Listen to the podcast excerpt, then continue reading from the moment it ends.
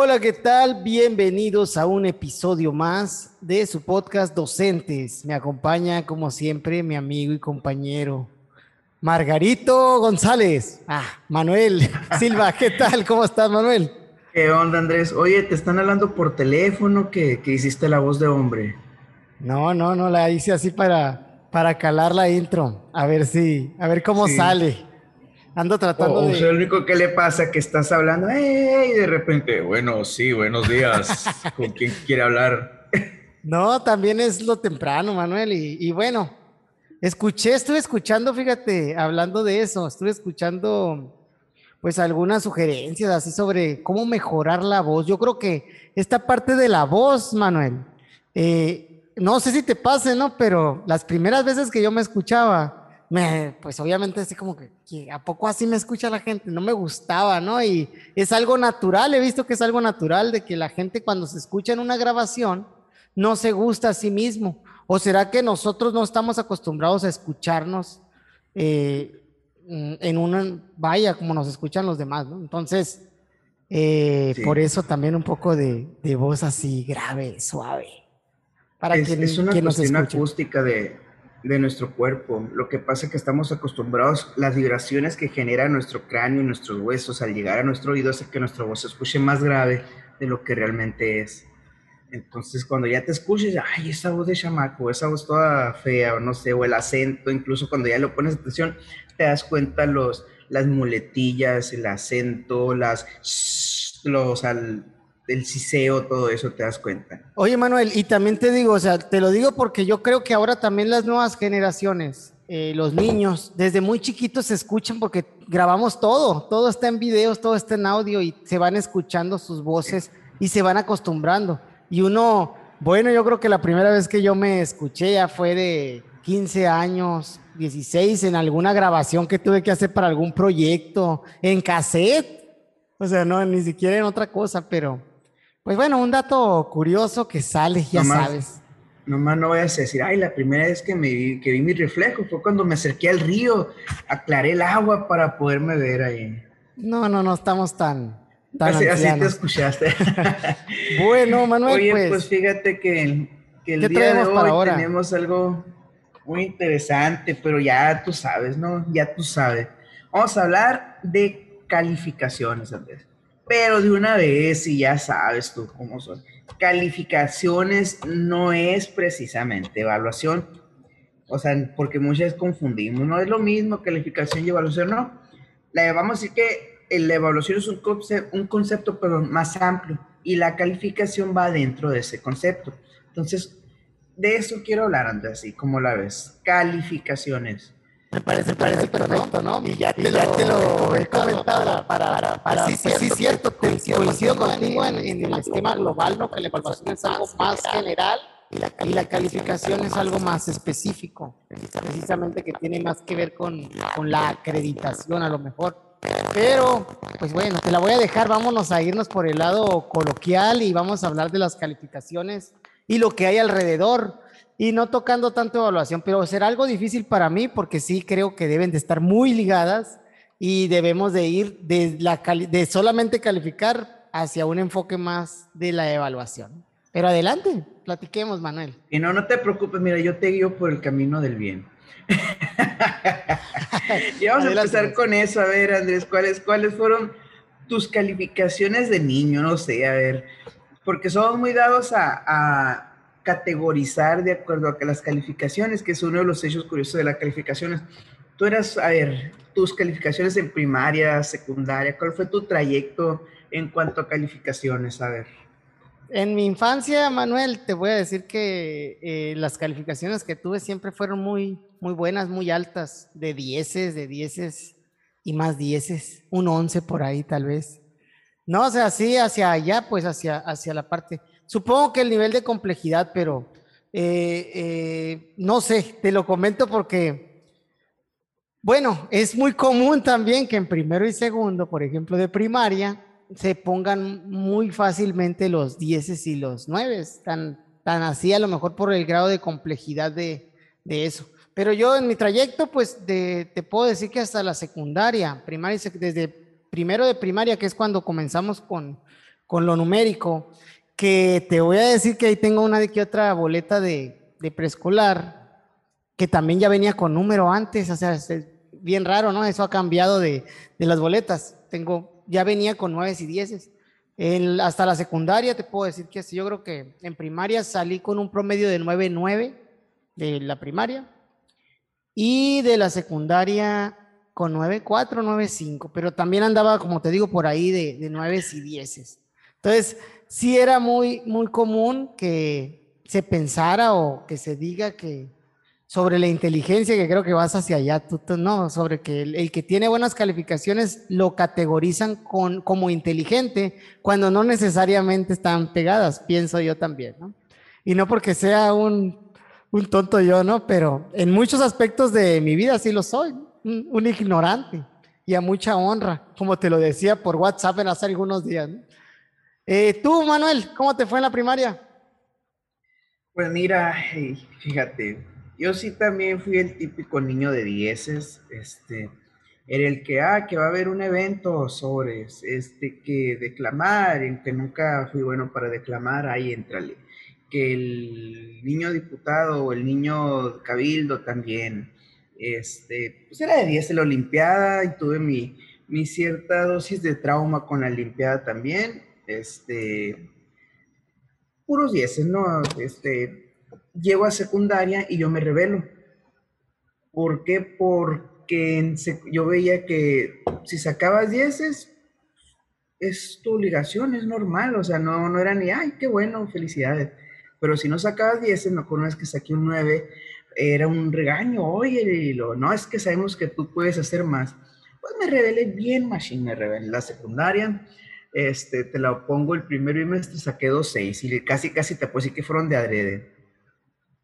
Y sí me acuerdo que, que pasé por ese proceso de rebelión, el que, bueno, pues sí, o sea, no valoraron los 10, ahora me van a regañar porque saco 9, pues va a ser el mismo regaño que porque saque 6 y de aquí en adelante, cuando saque 10, se los van a valorar. Me terminaron cambiando de secundaria. Oye, Manuel, quiero ir, serio, me quiero ir más atrás antes de llegar a la rebeldía. Vamos más atrás. Tuve mi frustración, dijiste, o mi etapa con, o mi choque con la Olimpiada y conocimiento. Cuéntame de eso, porque yo también tengo una historia al respecto. Tuve una... Bueno, este, estaba empatado en el primer lugar, o empatado, no me acuerdo cómo, pero estaba así. Y hubo una pregunta que definía, porque esa pregunta me salió mal, que no era ni pregunta, decía, este, inició la independencia de México, así tal cual. ¿Tú qué has respondido? Inició, inició la independencia de México y un renglón. Ah, ok. Es que se puede entender por dos, ¿no? Por el nombre de una persona o por la fecha en que inició. Así es. Entonces, eh, eso definió el criterio. Vamos a suponer que con los que estamos empatados, el que está empatado conmigo, yo puse la fecha y él puso el nombre. Y ya ves que antes, bueno, en muchas ocasiones todavía, quienes hacían los, los exámenes era dentro de la misma zona. Sí. Y al final, incluso los directores colaboraban cuando no había el equipo de ATPs para hacer esos exámenes. Pues quien hizo ese examen eh, su idea era que fuera el, vamos a decir, el nombre y yo puse la fecha o viceversa, ¿no? Entonces, el que puso la, lo que quería la persona, o sea, así tal cual inició la independencia de México. Este, pues pasó y yo no. Ok. Sí, y recordarás que en aquel entonces era algo distinto la selección, ¿no? Hoy por hoy en la Olimpiada del Conocimiento van seis niños por cada zona escolar. Bueno, sí. Sí. Sí, bueno, depende, o sea, sea, pero pues por, por el tipo de escuela, que si no han visto el capítulo, como sí, depende del tipo de zona. Váyanse al tipo de escuela, pero son seis niños por zona y entran particulares, públicas, este, multigrado, depende de las que tengan la zona, elige seis niños, ¿no? En ese entonces hay distintos... tres niños de las escuelas urbanas, por ejemplo. Bueno, es, el, es tu criterio, ¿no? En mi criterio... Sí, sí, por el tipo de zona, pues, o sea... En, en, mi criterio, yo cuando lo hice, yo dije, uno de un particular y cinco de pública, pero ya el criterio depende mucho de, de los números también de, de, de, escuelas que tengas, porque recuerda que la selección, para los que no sepan, hay una selección a nivel estatal de la Olimpiada, se conforma de 30 niños. Y de esos 30 niños van de todos los tipos y, modalidades que existen en la primaria. Y de particular, que es un tipo de modalidad, nada más va uno de todo el estado. Entonces es sumamente complicado. Entonces uno le tira a veces también a, la mayor probabilidad, si, tienes urbana. Yo digo rural también. Rural, sí, rural. Eh, Ah, bueno, es que, bueno, es que en el sector pues ya van de, todos, ¿no? Yo estoy, hablando de la zona y de mi experiencia en zona. Ahorita como sector obviamente no, no tomo esa decisión, pero como supervisor de zona que me tocó vivirla, lo hicimos de esa manera. Bueno, ahí va mi, y en aquel entonces, volviendo a la historia, eh, cuando yo participé también en la Olimpiada y Conocimiento, no me tocó pasar, pero era un niño que iba por, por, por zona, no sé si fue tu caso, Manuel, pero era un solo niño. y, entonces nos, nos pusieron en, en, un salón. Cada, pues cada escuela llevó creo que un participante nada más. También un participante, yo era el participante de mi escuela. Y, y ahí también este, hicimos eh, el concurso. Y pues ya ves que ahí era hacer el examen, o al menos así me tocó. Me hicieron el examen, nos salimos y nos daban un lunch o algo mientras revisaban éramos pocos, éramos 10, 12, ¿no? Y otra vez adentro ya nos decían quién ganaba. A mí me tocó, pues a mí me tocó también estar en, en segundo, igual que tú. Estoy viendo que tenemos eso en común, Manuel. Somos unos, unos niños frustrados de la Olimpiada. Parece que te congelaste, te quedaste muy serio ahí platicando. Regresamos después de un pequeño problema técnico. Te decía, Manuel, que en la Olimpiada a mí también me tocó vivir esa situación de, pues de, no poder llegar al, primer lugar.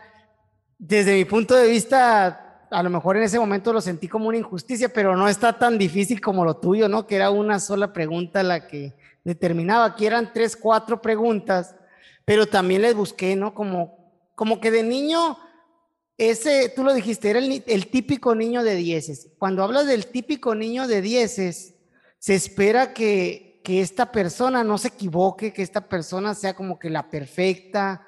Entonces yo tomaba ese rol y me la terminé creyendo en ese momento. De tal modo que, que cuando yo me equivocaba, era bien frustrante para mí. Yo creo que a la fecha soy muy poco tolerante al error, te lo digo. Más que nada cuando se trata de mí. Cuando se trata de mí, soy súper exigente con lo que tengo enfrente. Cuando se trata de los demás, ya he empezado a atender que, ah, pues es más bronca. Pero con los que son cercanos, o sea, con mis hijos, y que a lo mejor no debiera de ser mi esposa, a veces soy muy poco tolerante al error.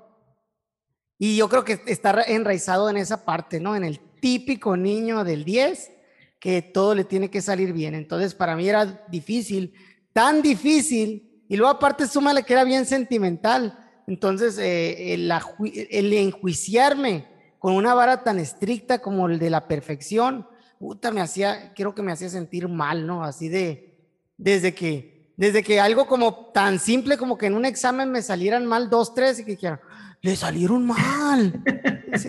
algo tan típico a mí me pegaba, me pegaba. Y yo creo que a los niños que, que están catalogados con esa vara alta de, del el inteligente, el que todo le sabe, cuando pues sabemos que son falsas máscaras esas, falsos estereotipos, porque nadie somos perfectos, todos tenemos errores. Y sí, y sí, pues por ahí va, ahí va, ¿no? Sí, fíjate que a mí caso contrario, no, bueno, realmente nunca me importaron las calificaciones, este, pero este de la Olimpiada sí me, sí me dio coraje, ¿por qué? Porque no me importaban las calificaciones, pero eso sí me interesaba porque me gustaban los exámenes y todo eso, ¿no? Este, y, y deja tú, mi hermano, este, nos llevamos cuatro años y medio. Cuando él hizo la Olimpiada era cuando pasaban tres. Digo tres porque en ese momento pasaban tres de la zona, ¿no? En su momento, él, en esa ocasión quedó en tercer lugar y pasó a la etapa sonora. Me acuerdo que fuimos con él y todo. Y ya en la etapa sonora, eh, no sé en qué lugar quedó, pero fue hasta Los Pinos. Órale. O sea, y no, y súper bien, pues, mi hermano, y me dio mucho gusto, pero yo me acordaba y me daba más coraje porque, o sea, ya supe, en su momento no supe lo que me perdí, pues. Ah, simplemente no pasaste por esa pregunta que, que este, por la bronca y todo, pero recuerdo que mi hermano fue, fue a Los Pinos, lo tuvieron becado no sé qué tantos años de Vancomer y, y un montón de cosas, ¿no? Y, y en ese momento como que yo, ah, o sea, todo eso me perdí por esa pregunta, pues. Digo yo por esa pregunta, ¿no? Porque fue realmente lo que en ese momento el criterio de ese empate era esa pregunta que, que definió quién iba y quién no. Y en cuanto a calificación, fíjate que no, como te digo, yo me revelé en la secundaria, este, no, no sé si por lo mismo de que yo desarrollé una respuesta diferente, pues la misma exigencia me hizo desarrollar una, respuesta de no, o sea, como te en su momento me revelé, ya después volví un poquito al buen camino después de que me cambiaron de secundaria, este, pero nunca con esa, o sea, nunca tuve una aprensión hacia las calificaciones. Este, digo, secundaria, tuve buen promedio, de hecho pude entrar en la secundaria que quise por, y en el turno que quise porque después me recuperé un poquito ¿no? en primero de secundaria. Después eh, seguí ya no, ya no con esa intención de ser el de los dieces, o sea, de hacer, y se ha hecho a lo mejor está mal, ¿no? La forma en lo que digo, pero hacer lo que necesito hacer. Este, no estarme así sobrecargando y afortunadamente también con la cuestión de las evaluaciones, del querer quedar en la, porque para entrar al Cebatis, el que me tocó, eh, pues tenés que hacer examen, quedé bien para ingresar a la normal, a pesar de que todo el mundo iba presumiendo los dieces con los que salían de la prepa, quedé en buen lugar y, así, ¿no? Entonces, en la normal también era, eh, yo me acuerdo mucho cuando iba a hacer el examen, eh, mi mamá me regañaba porque no me acuerdo si llevaba promedio de 8.9 o 8.6, la verdad no me acuerdo. Fue el promedio que saqué de la, de la prepa. Este, y cuando, no sé, tú, bueno, en Hermosillo hacías fila una noche antes para agarrar lugar, para agarrar espacio. Entonces esa noche me tocó, yo empecé a platicar con medio mundo y todo, no, que promedio de 10 y de 9.8 y de 9.9. Y me preguntaban y yo decía, y ay, no estoy diciendo tu promedio. Este, pero no, fíjate, son respuestas diferentes. Pero bueno, ¿por qué te pregunto esto? Porque incluso ya, ya lo hemos visto como ciertas repercusiones o cierta exigencia de parte de los papás. Entonces, hay un concepto de la calificación. O sea, tenemos muy catalogado si eres un niño de 10, si eres un niño de 9 o si eres de 6 o de 7, ¿no? Y es algo que, que no sé si es cultura mexicana, porque pues sé que en otros lugares se califica con una letra se califica con algo. Y por eso te decía que no, no vamos a hablar tanto de la evaluación, porque sabemos que la evaluación va más allá, es un proceso, sino solamente de la calificación que se plasma, la calificación que tú tienes y que en cierta medida te cataloga. O sea, te cataloga o te, te pone en un lugar donde tú ya estás, que de hecho calificar significa eso, o sea, apreciar o determinar las cualidades o circunstancias de alguien o de algo, o expresar un juicio o declarar un juicio sobre alguien. O sea, eso es calificar, pues, que es, es donde ponemos el numerito. Pero bueno, Andrés, ya, ya te conté un poquito de nuestra... Te quiero hacer una pregunta. Espérame, antes de que me hagas la pregunta. Espérame, porque me estoy quedando mal parado aquí. Me dejaste con el, con el niño de los dieces así hasta la secundaria. Espérate, yo también tuve un cambio y también pienso igual que tú en ese sentido, pero yo lo viví hasta la prepa, ¿no? Hasta la prepa, cuando hice una comparativa de que, obviamente, yo soy de la idea, fíjate, yo soy de la idea, a lo mejor disas, este, decir, decirle, no sé cómo se dice, difieres de mí, pero yo soy de la idea de que todos nos podemos sacar un 10, todos, así digo yo, yo siento que todos, porque es una calificación y que está en categorización de, pues, de los ciertos criterios que pueda tener el mismo profesor y yo puedo cumplirlos siempre, esas expectativas, siempre y cuando les, me esfuerce. Algunos van a batallar más para tenerlo que otros, ¿no? Eso también es una realidad. Entonces, ¿a qué voy? Que en la prepa yo ya hice como este juego, ¿no? Yo también salí con 89, 88, este juego del bueno, eh, ¿qué tanto esfuerzo me requiere sacarme 10? Entonces decía yo, ah, no vale la pena, prefiero tener este tiempo para jugar con mis amigos, para hacer deporte, para irme al béisbol, para entrenar esta cosa, para aprender a tocar la guitarra. Entonces, eh, como que ya diversifiqué para ir a las fiestas de los compañeros y ya diversifiqué mi tiempo en otras cosas, a lo mejor de primaria y secundaria, sí era un enfoque, porque también es la exigencia a veces de, en mi caso era más de mi papá, como que le gustaba mucho la parte de los dieces hasta la fecha. Le gusta mucho esa parte del reconocimiento de, por medio de la calificación. Y mi mamá no, mi mamá era más como esa parte de la vida, ¿no? De la, sé bueno para la vida, ¿no? Porque también es cierto, y es esa pregunta, ¿qué tanto, qué tanto refleja la, la calificación lo que se aprende? Entonces, eh, bueno, esa es una cuestión muy, muy importante. Entonces, igual paso a la normal, también quedo en un muy buen lugar, este, me voy al CREN y yo retomo en mi vida esa parte de que, ok, esta es mi vida profesional, lo que, lo que voy a hacer de, de, por vida, tengo que darle la seriedad porque esto me lo que yo aprenda aquí o lo que me quieren aprender mis maestros de aquí, va a reflejarse en cómo me voy a desempeñar en el futuro. Así lo vi yo y los primeros dos años me enfoqué mucho otra vez en la calificación, como que retomé esa parte, no tanto de la calificación en sí, pero sí de, de lo que estoy aprendiendo en la carrera, que es algo que para mí va a marcar mi vida.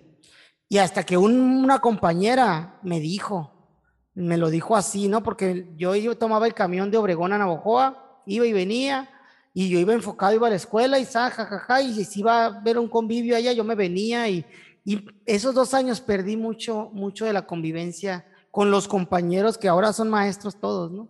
Y sí me lo dijo, te va a ir bien, algo así me dijo en la, en la, profesión, pero no vas a tener, no, o sea, no, te vas a haber perdido muchas cosas, pues.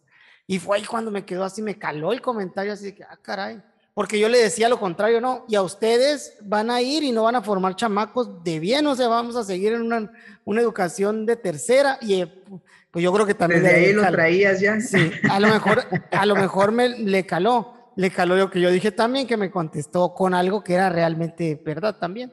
Pues bueno, yo me voy de ahí a la normal del estado, a Hermosillo, con otra me doy cuenta que allá puedes sacar 10 y te puedes divertir porque sumamente era sencillo la manera en que te evaluaban, a diferencia del CREN, desde mi percepción, no sé si ha cambiado, no sé, pero, pero sí otra vez como que trato de equilibrarlo, ¿no? Ahora sí equilibrarlo en un 50-50, las amistades, la diversión, los compañerismo, pero también la carrera, ¿no? La carrera, para mí, pues obviamente cuando yo, yo estaba en la carrera, pues dije, quiero ser maestro, pero quiero ser un buen maestro, ¿no? Era, era como un enfoque, un enfoque bien marcado. Y quiero servir, más que nada, pues para mí la, parte del magisterio es ayudar. ¿Ayudar a quién? A los niños, ayudar a los padres, ayudar a otros maestros a crecer.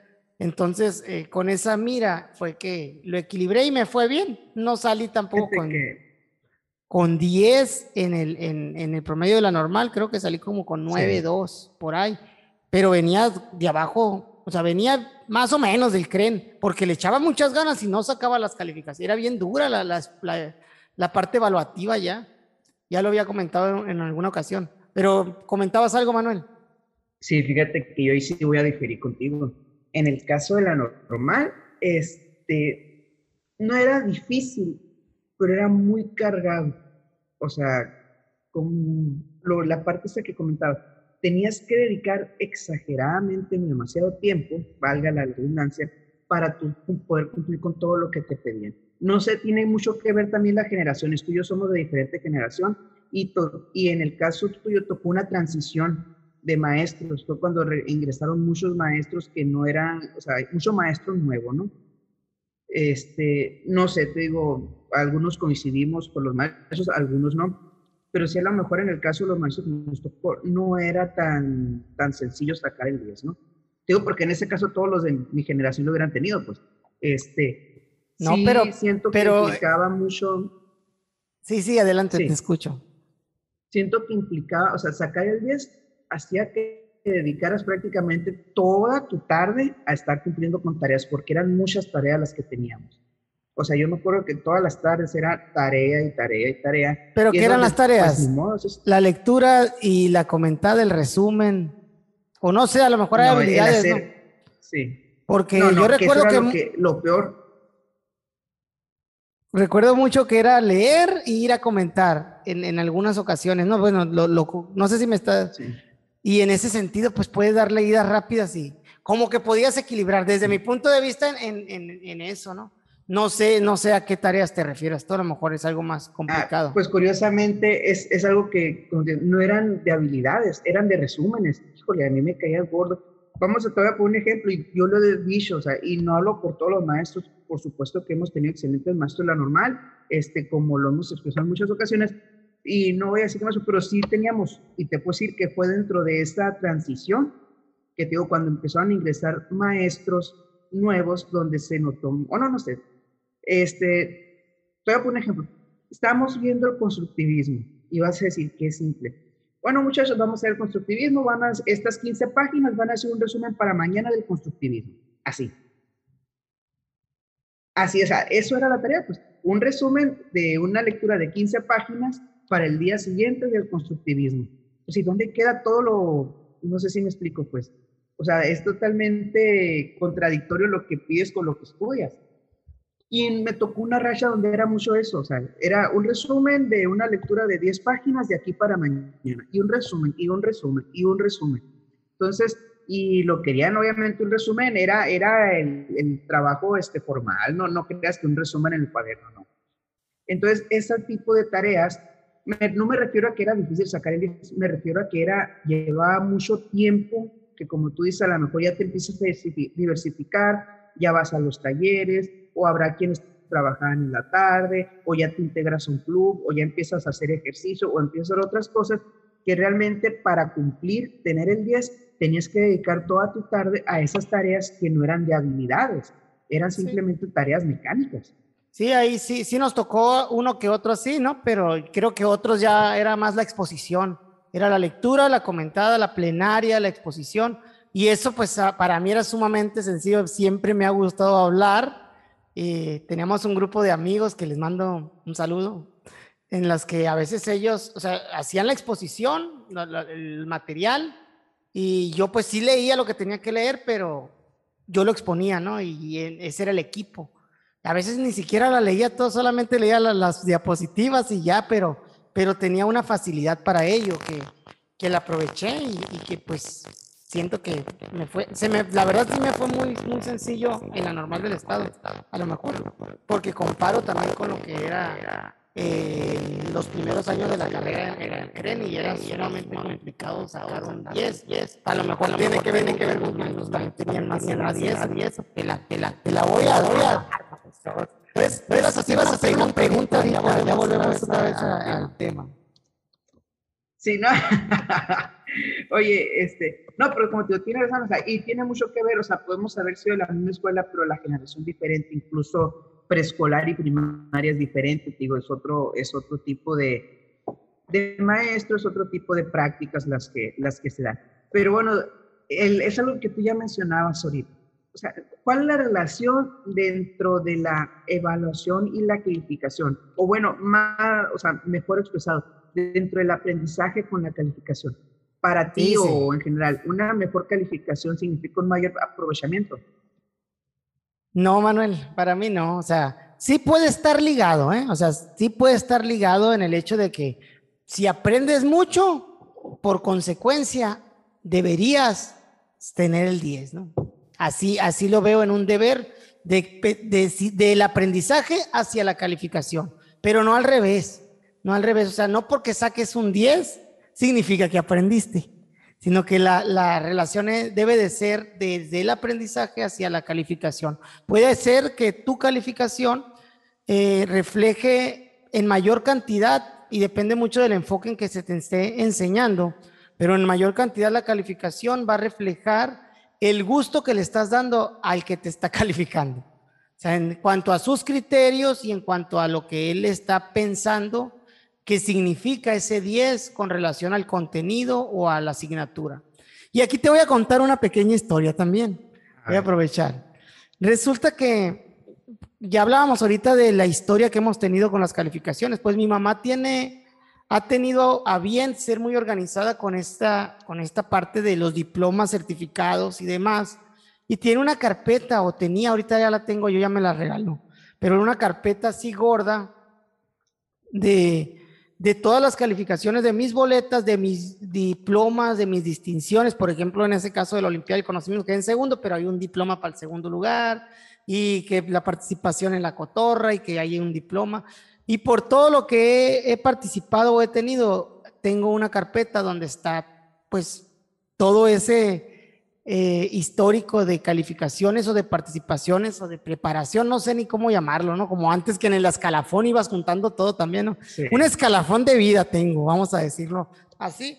Entonces, en una ocasión llegó mi sobrina, llegó mi sobrina a la, a mi casa y a, la casa de los abuelos, yo todavía estaba ahí y ella estaba pequeña, de unos 6, 7 años, muy dedicada a estudiar, muy inteligente, o sea, muy, muy enfocada también en la escuela a sacar sus dieces, ¿no? Con un enfoque ahí muy natural para ella, porque también hay niños que se les da y que les gusta, o que es por la formación, no sé, pero ella muy natural hacia, hacia siempre querer tener una buena calificación. Entonces un día eh, viendo en el closet, ella se topó con esa, con esa carpeta y empezó a verla, ¿no? Y a decir, ah, tío, todas estas son tuyas. Sí, mija, todos, todos esos diplomas son míos. Son muchos y mira tu carpeta y estaba, o sea, estaba enamoradísima del carpetón que veía, ¿no? Al grado que me terminó diciendo, tío, cuando yo sea grande, voy a tener una carpeta más grande que tú, de, llena de los diplomas que yo tenga. Así me lo dijo la niña, como te digo, con un enfoque muy marcado hacia eso, pues, o sea, eso quiero porque a eso es lo que estoy aspiro, ¿no? Ah, sí, mi hija, le dije. Qué bueno que lo digas, le digo. Pero te voy a decir algo, le dije. Esa, esa pila de papeles que ves ahí, para lo que sirven es para, para hacer leña, para prender el horno, le dije. Esos papeles para eso sirven. Si esos papeles no reflejan que tú has aprendido algo, o sea, que tú estás aprendiendo algo de cada uno de ellos, no te van a servir para nada. Y aún así los papeles por sí solos pues no significa nada, aún quemados, si tú aprendiste te vas a quedar con eso y eso es lo más importante. Y la niña tenía seis años, ¿cómo crees que me quedó viendo así como que no sabía ni qué le estaba diciendo, ¿no? Pero bueno, yo aproveché para filosofar y, hacer, hacer ahí como que mi, mi, sacar mi pensamiento sobre este tema, ¿no? Y aterrizarlo. Entonces, en resumidas cuentas, te digo que no, las, hay una relación del aprendizaje hacia la calificación, pero no a la inversa, no de la calificación hacia el aprendizaje. ¿Tú qué opinas? Aquí voy a meter un poquito en el tema que, que, que te comentaba de la evaluación. Es que la calificación depende de qué evalúas. Como te decía, si tú evalúas el cumplimiento de tareas, adelante, o sea, es nada más cumplir con las tareas. Recuerdo mucho cuando salió lo de la RIEP, la reforma la reforma este, en educación básica. Integral. Eh, sí, la reforma integral de educación básica, que fue cuando en primaria es que ya no puedes poner exámenes, nadie te tocó escucharlo. Es que los exámenes, tache, tache, los exámenes, es más ni tache, ahora tienes que encerrar y toda esta parte. Y se empezó a generar una, una evaluación en cumplimiento, no en, no en habilidades, no en competencias, que incluso lo marcaban mucho las competencias, pero realmente la evaluación se iba casi dedicada al cumplimiento de trabajos, independientemente de la calidad y, lo que demostraba, sino tú cumplías trabajos, o sea, te digo porque básicamente era el enfoque que se entendía, ¿no? En ese tiempo. Y siento que muchas veces estamos así y que tenemos muy arraigado esa parte también en primaria. O sea, ¿cómo se evalúa en primaria? En, en primaria, mientras cumplas, no importa que te equivoques, este, vas a tener una calificación alta. Sí, tenemos ya otros instrumentos como los exámenes, tenemos algún otro instrumento dentro de la evaluación, pero está muy marcado y te digo, no sé, este, mm, que dependerá mucho también del director, del supervisor o de la escuela o del maestro, pero siento que es algo general, ¿no? Que se evalúa mayormente el cumplimiento más allá de las habilidades. Y no, no me quiero ir mucho a, la parte de evaluación que ya lo vamos a tocar. Ya te fuiste a evaluación, ahora te aguantas. Estamos tocando otro episodio. A lo que voy es que la calificación realmente, y tú lo decías en primaria, no refleja a lo mejor en, en mucho o no refleja tal cual lo que el aprendizaje que tiene un niño. Y tú puedes ver que hay niños que no tienen esa calificación de 9 y de 10, pero que saben más que los niños que tienen 9 y 10. Entonces, aquí la cuestión es, y te voy a dejar que te desplayes, ¿cómo evaluamos? Bueno, ¿cómo calificamos en primaria? Entendiendo que, la, que para la tiene que un proceso de evaluación, pero ¿cómo estamos calificando en primaria? Adelante, todo tuyo, despláyate. Gracias, Manuel. Sí, el tema de evaluación es uno de los temas que, pues también me gustan. Para mí es uno de los fundamentos básicos que todo maestro debería pues dominar o adentrarse a este proceso. Y aquí hay un libro que se llama Cómo mejorar la evaluación de Pedro Ravela, que maneja muy bien el enfoque de la evaluación. Mm, vamos a decir, un mejor enfoque de evaluación para las escuelas, ¿no? Pero hace una separación entre las actividades de tipo escolar, que como son, ahorita tú lo mencionamos, yo lo, yo lo asocio a lo que mencionas como actividades de cumplimiento, por ejemplo, un problema matemático eh, específico en, en, un ámbito escolar, escolarizado, pues que sabes que no te va a llevar a, una resolución de problemas en la vida diaria. Y, ese tipo de, también de consignas que, que son de la vida diaria, que son ya como tipo proyecto, que son, eh, le llama a él las actividades auténticas, que es plantear un problema real en, este, una situación eh, de aprendizaje que te permita pues llevar al límite la habilidad que pueda desarrollar el niño. Sí, y para ello pues es algo sumamente complejo y en matemáticas pudiera verse o aterrizarse más, ¿no? Como un problema de, de una empresa textil, de cuánto rinde un rollo de tela, por ejemplo, para hacer cierta cantidad de, de vestidos. Eh, por mencionar uno, ¿no? Y ahí voy con esa parte, ¿no? De que sí coincido contigo que estamos, pues, tenemos un sistema, un enfoque muy escolarizado, muy hecho a que las consignas tengan una producción o un, pues sí, un producto mm, tangible para, el, para que el maestro lo pueda evaluar, más que nada, y no tanto a desarrollar una habilidad, una competencia más allá de, de lo, del cuadro escolar. Entonces, eh, no quiero entrar mucho al tema de evaluación porque podemos entrar en, en, él en otro tema porque yo creo que se puede hacer un solo programa para eso, ¿no? Entonces, cuando yo, cuando hablas de calificación, hiciste la pregunta, ¿cuál era, Manuel? Sí, o sea, ¿cómo calificamos en primaria? Ok, en, yo pienso que está ahí en cumplimiento.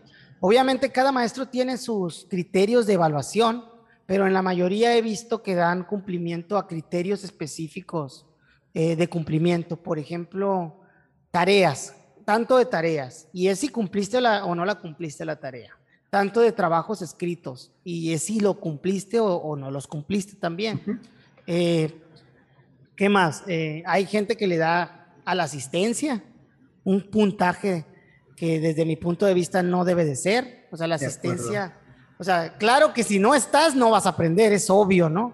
Pero no puedes a alguien que no vino eh, castigarlo en su calificación por no estar ahí cuando tú no sabes si está o no. Si, si sabe o no sabe, porque muchas veces eh, en las preconcepciones que tienen los niños ya tiran saberes. Y esto viene mucho con, el, con la nueva escuela mexicana, el reconocimiento de los saberes previos y que en el constructivismo también se da, ¿no? Del conocimiento previo de, del alumno como una, una parte de, del donde comienza el aprendizaje realmente. Entonces, si, lo, si desde la asistencia le pones un punto o no le pones un punto, pues ya la, calificación se, vuelve sesgada al cumplimiento de, lo que el profesor quiere.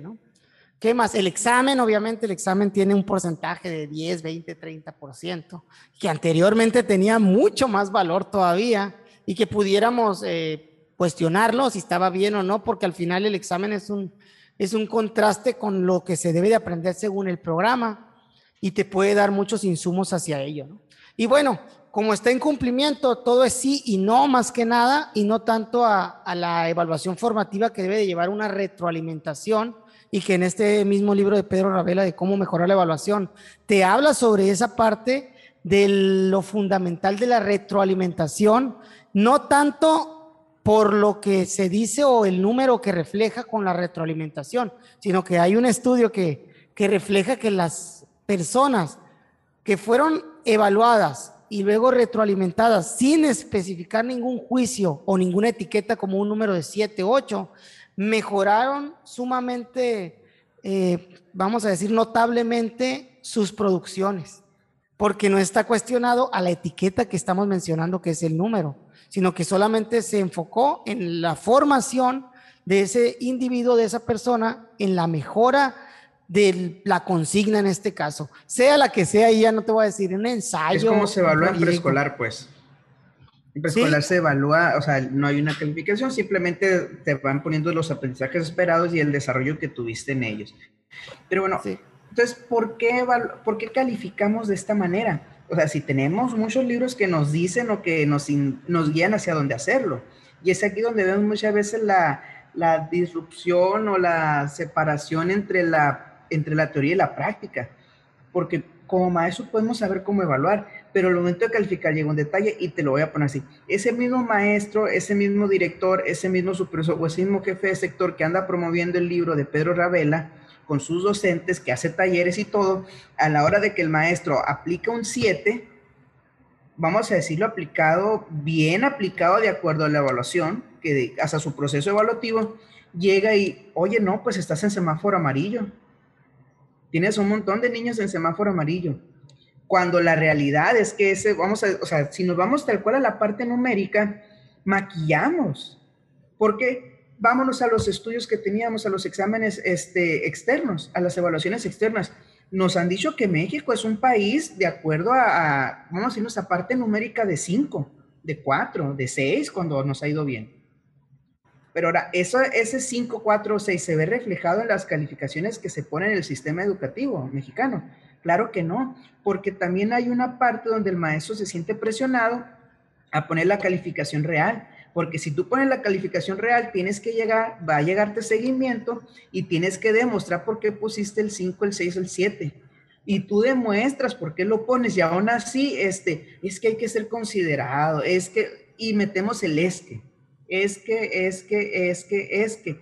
Y váyate un consejo técnico. Vamos a suponer, voy a decir Andrés Morales, el maestro de la escuela Miguel Hidalgo, no, nombre común, este, para una escuela Andrés Morales llevó un excelente proceso evaluativo sustentado y fundamentado con cierta teoría, este, libros de Pedro Ravela, de Silvia Meschel, de quien tú quieras, este, y tienes tu proceso. Ahora, siguiendo ese proceso, tu calificación es justa. O sea, porque si no es un proceso justo de evaluación y que coincide con las evaluaciones externas, vamos a decir que tienes a la mayoría de tus niños en 6 o 7. ¿Qué pasa? ¿Qué pasa? Mm, ¿Con quién? ¿Con, ¿Contigo? ¿Con la escuela? Conmigo, sí, con la escuela, con el director, el supervisor y el jefe de sector. Sí, que probablemente. Anda el taller del libro de Pedro Ravela. Probablemente tengas razón y se haga una mira, ¿no? Porque, porque aquí, y, y te entiendo desde dónde lo planteas, porque, pues obviamente estás siendo, estás calificando de una manera justa, ¿sí? Pero acuérdate que cuando evalúas y ese es un, punto de vista personal que yo sé que no coincides tanto, ya lo vimos en el tema de, de quién educa a nuestros hijos. Está muy bueno, échenselo. Eh, la evaluación para mí refleja dos vertientes, el aprendizaje y la enseñanza. Entonces, eh, obviamente, si tú tienes un, un, salón de seises y siete, todos, o más de la mayoría, un porcentaje muy alto, también tiene que ver, si estás evaluando un aprendizaje específico, un aprendizaje esperado específico, también tiene mucho que ver cómo, cómo es la cuestión de la enseñanza, cómo, qué, estás haciendo al enseñar. Y ese, como te digo, es un punto de vista muy personal que yo así lo aplico. Si a mí en un examen el 60, 70% me lo reprueba, no, no es culpa de los niños, el examen es el que está mal. Y si yo hice el examen, yo soy el que está mal. Sí, sí, como porque no... ahorita, pues, que puede haber reactivos que se presten a confusión, pero aquí no estoy hablando de un examen, estoy hablando de un proceso integral de evaluación bien sustentado. Sí, sí, sí, y obviamente sí. Mira, para empezar, si sustentas en un enfoque formativo de Pedro Ravela, que es lo que estás mencionando, no te van a salir con seis y siete los chamacos. Te voy a decir por qué. Porque en, el, en la evaluación formativa existen las segundas y terceras oportunidades. Cuando tú retroalimentas, la persona viene mejora y por ende va a mejorar tu, tu, tu, pues tu calificación en este sentido, ¿no? Desde ese enfoque. Que no significa necesariamente que lo que hayan aprendido se quede y es por eso que hay una discrepancia entre las evaluaciones externas y lo que, y lo que los, las eh, aulas reflejan, ¿no? Porque obviamente el aprendizaje es volátil de cierta manera y tenemos que luchar contra eso, ¿no? Que no sea volátil, que sea más permanente, que sea para la vida. Pero pues es complicado, no es tan sencillo como, ah, ya lo aprendí y nunca más lo vas a saber. ¿Cuánta gente te pueda decir, yo de 12 años, y a lo mejor memorísticamente me sabía las tablas hasta, el 20, y ahorita se las preguntas y ya no, que tiene que ver con la utilidad que le hace ese conocimiento, tiene que ver con, con, con qué tan real es lo que has aprendido, o sea, qué tanto se te ha quedado lo que has aprendido. Entonces, sí te entiendo lo que quieres decir, obviamente sí va a haber una observación desde la supervisión, desde la jefatura si quieres, eh, pero si está bien sustentado, la neta, ah, para mí, ¿no? Va a ser como que, a la, pues está bien, pero sí, va, a lo mejor tendríamos que ver qué hace falta mejorar, porque la evaluación, pues no nada más es conocimiento y no nada más es, el trabajar en un grupo no nada más es evaluación para empezar y no nada más refleja conocimiento, también tiene que ver con motivación, también tiene que ver con relaciones interpersonales y, y, desde ese punto sí me ha tocado, ¿no? Y aquí también te hablo, ¿no? Cuando estuve dando segundo grado, por allá en la Julio Villa, sí me tocó una mamá que buscaba, estaba acostumbrada a los dieces de, de, primero y segundo, pues, y en primero. Y en segundo no era tan sencillo para mí ya, mm, he sido muy celoso con los dieces porque tengo esa visión, ¿no? De, qué tanto has aprendido y eso. Y sí se le dificultaba un poco a la niña, no necesariamente en la parte de, de los producciones, porque ahí pues hay flexibilidad, pero en la parte del examen, porque también aplicaba un examen. El examen cuenta 30% y si sacabas 20%, 18%, pues ya no te da el 10. Y aunque me decía, no, tengo todo, mire, profe, tengo todo y bla, bla, bla. Pues sí, pero en el examen no sacaste el, el, el 25 que ocupabas. Porque en ese momento recordarás también que se ponían decimales, podías poner decimales en las calificaciones en primaria, cosa que no se puede ya. Y, y pues obviamente yo, a mí sí me gustaba, a mí sí. Yo sí era de que pues sacaste, ¿por qué? Porque yo he sido muy sistemático, ¿no? Mis tablitas de Excel, mis calificaciones, mi sumación, y he sentido como que he, he quitado de mí así ese peso de la evaluación de, aunque sí tiene un sesgo desde mi desde lo que yo pienso que es objetivo, pero tiene un menor sesgo del que tiene de aquella persona que directamente dice, ah, Juanito, le ve la cara, cinco, eh, Pepito, ocho, y ahí se va, ¿no? Entonces el sesgo está menos delimitado porque el mismo sistema me hacía la suma, pues el mismo Excel. Y para mí, pues eso sacaste, eso te pongo, ¿no? Y ahí era donde entraba un poquito el conflicto de personas que querían más y que está bien querer más, yo no los voy a juzgar por eso, pero bueno, demostrar, hay que demostrarlo aquí, aquí están los criterios, esta es la guía y dale. Y ya. y bueno. Eso, eh, eso, es lo que voy, pues de hecho mi, mi pregunta era con base en eso, o sea, si tú evalúas como tienes que evaluar y pones la calificación que tienes que poner, no solo, porque muchos culpamos a los padres de familia que quieren los dieces, que sí es cierto. El problema no es por los padres, el problema es por el sistema que tenemos que te hace, o sea, hay mucho el discurso, no, la calificación no es el niño, pero realmente si tú te vas a como te empiezan a solicitar las cosas, te das cuenta que para, o sea, voy a decir, para la SEP o la SEC, la calificación sí es el niño, la calificación sí es el país o sea, lo que, y te vas a un, vamos a decirlo, resultadista, pero no un resultadista real. Simplemente queremos decir que México tiene al 90% de sus niños aprobados, que estamos en un semáforo verde, que tenemos niños que la mayoría son hábiles en cálculo mental, en comprensión lectora y en escritura, aun cuando no sea cierto. ¿Por qué? Ya que hubo un tema que ni modo, vamos a tocarlo así muy levemente, porque la educación en México es un instrumento político es un instrumento que se utiliza como medio de campaña y lo estamos viendo ahorita. O sea, toda esta cuestión es, un medio de campaña, tristemente para eso se utiliza. Pero bueno, entonces estamos, estamos, queremos cambiar algo desde las bases cuando se tiene que cambiar, o queremos, voy a decirlo, desde las bases me refiero a la parte operativa. Queremos cambiar algo desde la parte operativa, que es el maestro, cuando todo el fondo, todo el cimiento no lo cambiamos porque realmente tú te podemos dar discurso como jefes de sector tú y yo, es que la calificación no define al niño y yo soy, yo soy partidario de eso. Pero llega y tú te das cuenta cuando llegan las solicitudes del área, oye, ¿por qué hay tanto niño con siete? ¿Por qué hay tanto niño aquí? Que suba, que suba, que suba, que suba, que suba, que suba. No importa cómo, no importa si realmente subió, simplemente no queremos ver ese semáforo amarillo, queremos que sea verde.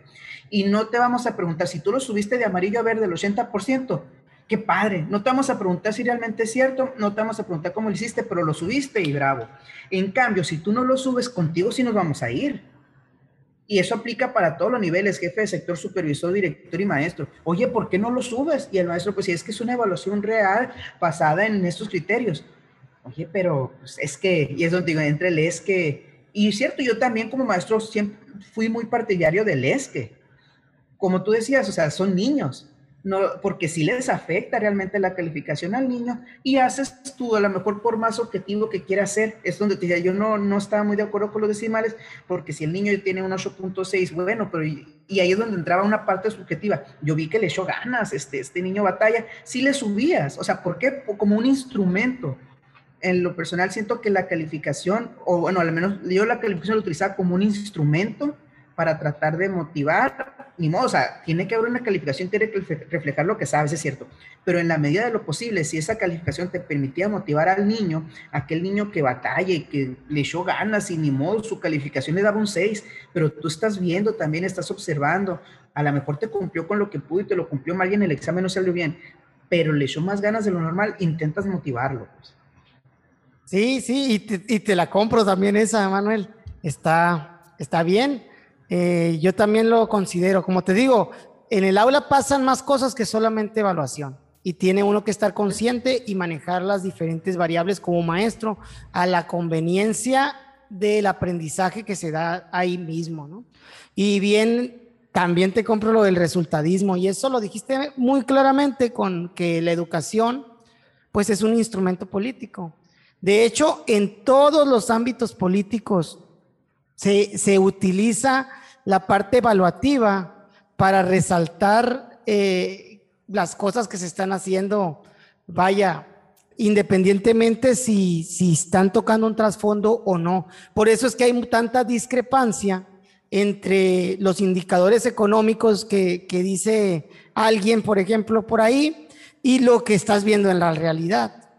Entonces pasa lo mismo en educación. Hay una discrepancia muy fuerte entre las evaluaciones externas y las realidades escolares, y, pero pues son insumos al final, ¿no? Yo sí soy de, tomar en cuenta, lo, me gusta, ¿no? Promover eso, promover eso en las escuelas para que se den espacios de reflexión y dar, y buscar en la medida de las posibilidades, te voy a decir, porque también estamos limitados por un proyecto escolar de secretarías y que vamos ahí también buscando los resultados, pero trato de, verlo de una manera mm, positiva en el sentido de qué le podemos aprender o qué podemos agarrar, ¿no? Y lo, y lo hago también en lo que son campañas políticas, o no voy a decir campañas políticos, proyectos políticos que entran, que no estoy muy a favor, la verdad, de cómo se gasta el dinero a veces en proyectos políticos que cuestan más de lo que pueden generar y que creo que desde los mismos eh, escuelas de la misma personal educativo que tenemos, muy valioso, pueden generar proyectos con ese recurso que tengan mayor impacto. Entonces, ¿qué te digo? Estamos en el mismo barco, Manuel, en ese sentido. Y pues podemos seguir con el siguiente tema si quieres. No, no, y regresando, yo creo que cerraríamos un poquito con esto porque sí nos hemos extendido un poco con la calificación, pero bueno, yo creo que, que voy, a, voy a terminar con el inicio. Lo primero que te debe haber preguntado, ¿para qué calificamos? ¿Para qué ponemos una calificación? No para qué evaluamos, como te digo, o sea, no. ¿Por qué o para qué ponemos una calificación en las boletas? ¿Para qué calificamos o por qué calificamos? Qué profundo eres y quieres separarlo de la evaluación y ha sido bien complicado. De hecho, tú trajiste el tema de la evaluación, ¿eh? así que no me vayas a culpar con mis. No, no, es que como te, sabemos que, que, la calificación es una parte de la evaluación, o sea, no, no se pueden separar, pero aquí como la intención es poner el ojo en la calificación. Ya habrá un tema donde podemos hablar de la evaluación y como tú dices, lleva podemos durar cinco horas hablando de la pura evaluación y no vamos a estar de acuerdo. Y no vamos a terminar de hablar de ella, ¿no? porque es un tema que está ahorita pues muy enfocada y tiene muchas perspectivas. Pero bueno, ¿por, qué evaluamos? ¿Quieres una respuesta? Quiero una respuesta sobre la realidad, es más, más filosofía. Quiero tu respuesta sobre la calificación, la tuya. Bueno, bueno yo, yo califico para, tener una medición, digamos, para tener una medición, para parámetro de, lo que se está realizando, vaya en el aula o con, base en las metas que me pueda plantear yo en los proyectos y, pues poder mejorarlo, ¿no? Y que está ligado a la evaluación, como dices, o sea, califico para saber si ahorita eh, llevo mi proyecto al 7, al 8, al 9 y si lo voy a poder cumplir más adelante, qué, qué es lo que tengo que hacer, cómo lo puedo, cómo lo puedo mejorar. Para mí el número trata de reflejar un, una situación en la que me encuentro en ese momento. Entonces, para eso, para eso califico. Oye, pero no quiero que cerremos con esto porque traes una buena pregunta ahorita, ¿eh? eh la última pregunta que... Sí, sí, sí, sí, o sea, no te... Pues, eh, vamos a ir acercando el cierre, pues. Ah, bueno, está bien, porque sí dijiste, vamos a cerrar con eso. Bueno, o sea, Entonces, para, eso pienso que yo califico para eso, yo me califico para eso, ¿no? Y, no, pero tú hablas de ti en persona. Pues es que me preguntaste que si tú... ¿Para qué calificamos a los demás? A los niños, o sea, estoy hablando de la escuela primaria, sí. Sí, bueno, en, el caso de la escuela, los calificas al niño para ver si va a acreditar un grado, ¿no? Yo pienso que hacia allá va la calificación. Tenemos un instrumento de calificación y unos criterios de acreditación que están ligados para ver si el niño va a pasar de grado con relación a lo, a lo que tiene que haber aprendido pues en ese grado escolar, ¿no? Sea preescolar, primaria, secundaria, que sabemos que pues en preescolar no hay. Cambia un poco el enfoque evaluativo y, y me gusta siempre y cuando se haga conscientemente y lo hagan los maestras, ¿no? Porque ya me ha tocado ver ahorita también de que la boleta pues va a venir con los comentarios que los papás pongan, pues, porque son los que están cerca del niño.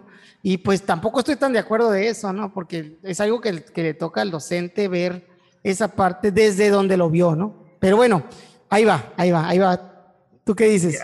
Ahí, te hice una pregunta como con trampa, porque te fijas, la pregunta fue ¿para qué o por qué calificas al niño? Cuando volvemos a lo que la calificación tendría que ser sobre el trabajo, pero realmente, y como dices, en la práctica sí calificamos al niño. Me engañaste, o desgraciado. Es al, es al niño, no al trabajo. Entonces, y vemos que es tan subjetivo como que no tengo ahorita la información completa, no recuerdo la fuente, pero había un estudio donde se hizo acerca de, de la evaluación, calificación, porque no, no es evaluación, donde se presentaban trabajos vamos a suponer, se presentaban trabajos y a cada trabajo se le ponía la foto enfrente del niño. ¿Ok? Se asignó una calificación. Después, esos mismos trabajos se cambiaban las fotos. Pues se vio que aquellos trabajos que la foto era de un niño o niña, el sexo era indistinto, ¿no? Con más agraciado físicamente, con facciones más de más bonito o bonita, pues vamos a decirlo, recibía mejores calificaciones, aún siendo el mismo trabajo que aquellos niños no tan bonitos, vamos a decirlo de esa manera. Entonces, hay una, hay una cuestión pues subjetiva totalmente al momento de calificar. Entonces, bueno, ¿para qué calificamos? O, o te la voy a poner, cambiar un poquito. ¿Realmente sirve de algo la calificación? Realmente, pues para mí sí, mano, para mí sí sirve. Claro que hay un sesgo, hay que estar conscientes que hay un sesgo desde esa subjetividad que estás manejando.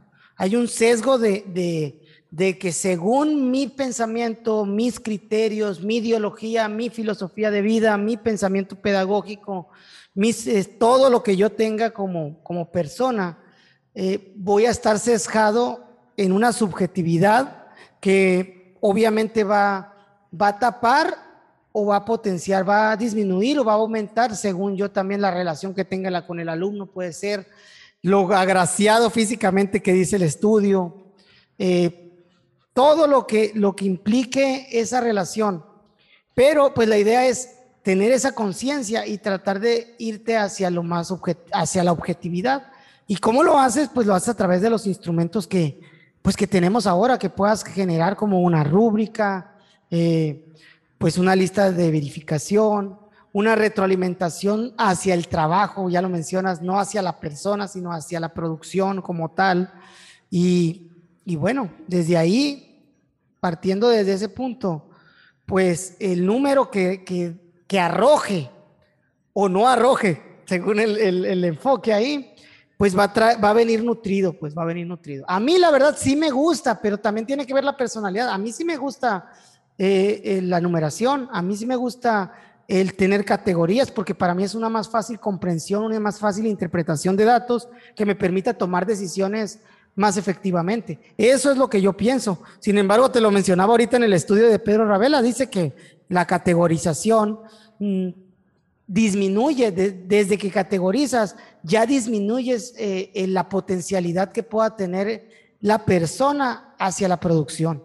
Entonces, pues te hablo de mi, mi punto de vista, pero sí lo quiero como que ir mejorando hacia allá, porque sí, sí, sí creo en eso, eso que dice el estudio, sí creo que si alguien le dices tú eres de 7, lo puedes desmoralizar desde ahí y ya, ya va a ser de 7 y de 8, como pasa en el encasillado que empezamos, eres de 9 y 10 y ya estás ahí y, eso conlleva también eh, un estatus o algo que, que se te puede juzgar desde ese punto, ¿no? Sí, no, y, hemos caído en esa parte también, pues de que, eh, híjole, ya no sabemos si ponemos calificación porque lo agüitas o si no la ponemos porque no sé dónde está. Yo soy de la idea, o sea, que para saber que estás mal, o sea, no puedes ayudar a resolver un problema si no lo reconoces. Y es triste muchas veces, es difícil, pero tienes que saber que estás mal, si no, ¿cómo lo arreglas? hablo de los, o sea, de casos, por ejemplo, que ya no nos animamos en muchas ocasiones a poner un 6 y el niño pasa toda la vida con 8 pensando que, ay, voy bien. Y se llega a la secundaria donde es una calificación, no es una evaluación, una calificación menos paternalista y se da de topes, porque resulta que ya no lo van a considerar o allá, y vamos a un poquito, ahí el papá no se va a poner a reclamar porque a mi hijo le pusiste esto y los papás dicen, no, es que acá sí son más duros, es que acá sí la calificación. Entonces, curiosamente, donde exigimos calificaciones muchas veces es en primaria. Y vemos en secundaria que, realmente refleja, vamos a decirlo, un poquito más el aprovechamiento, un poquito más lo que sabe y no sabe.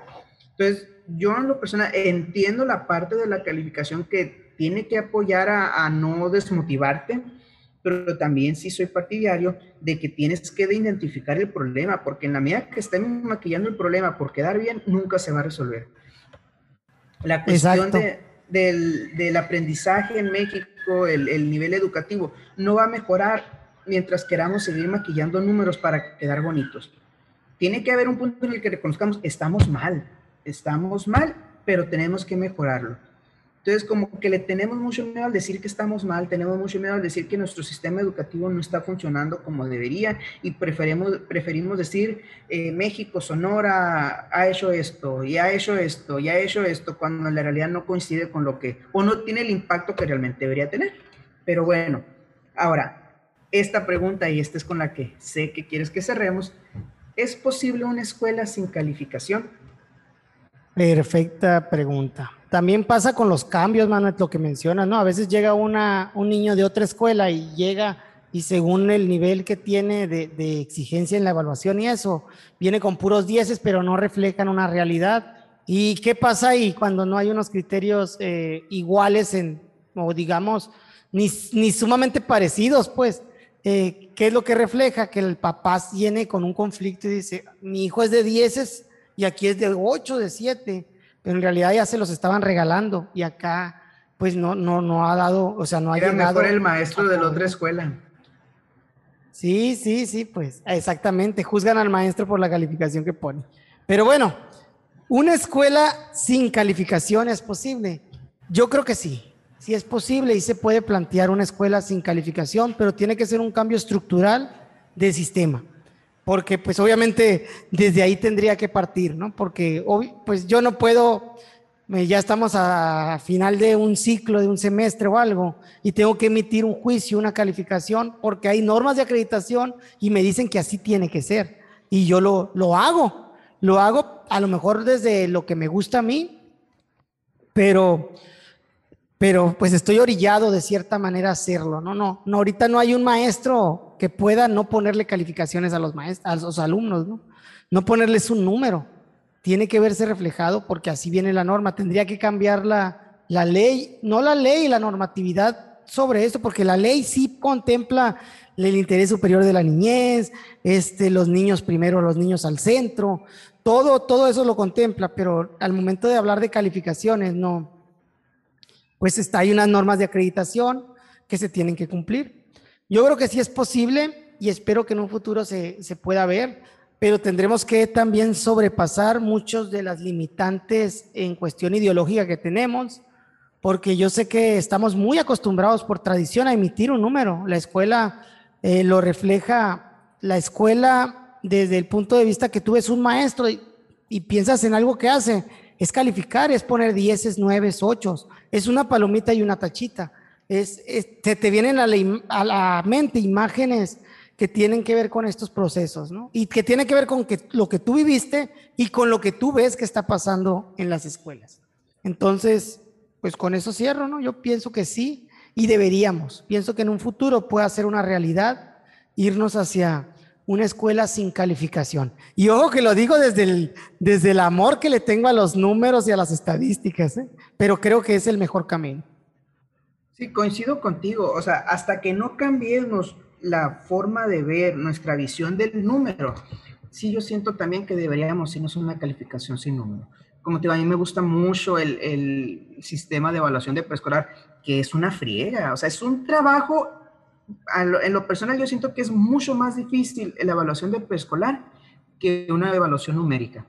¿Por qué? Porque ahí se van por campo formativo y se van por aprendizaje esperado, se van en, de acuerdo al grado de desarrollo y hacen, o sea, y cada uno te lo dan así, este, desarrollado, en dónde andas, en qué, en qué parte andas en cada uno de esos campos formativos, en qué parte andas en cada uno de esos aprendizajes esperados. Es un trabajo enorme, digo, lo que hacen las educadoras, pero es muy completo.